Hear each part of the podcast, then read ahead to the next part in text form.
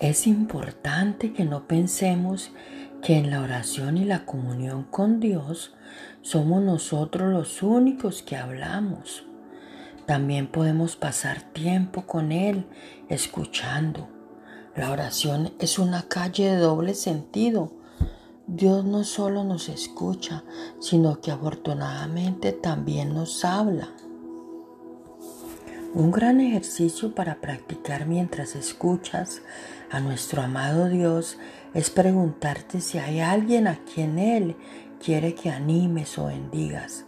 Luego quédate quieto y escucha.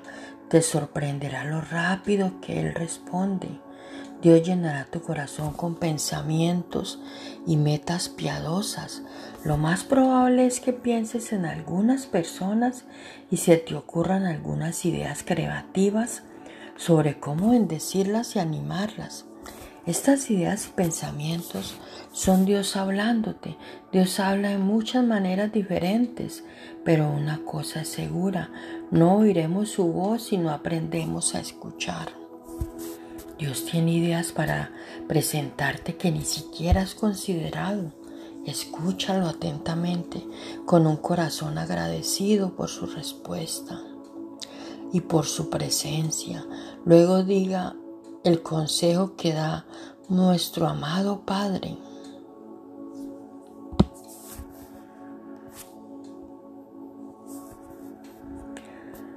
Hagan lo que Él les ordene.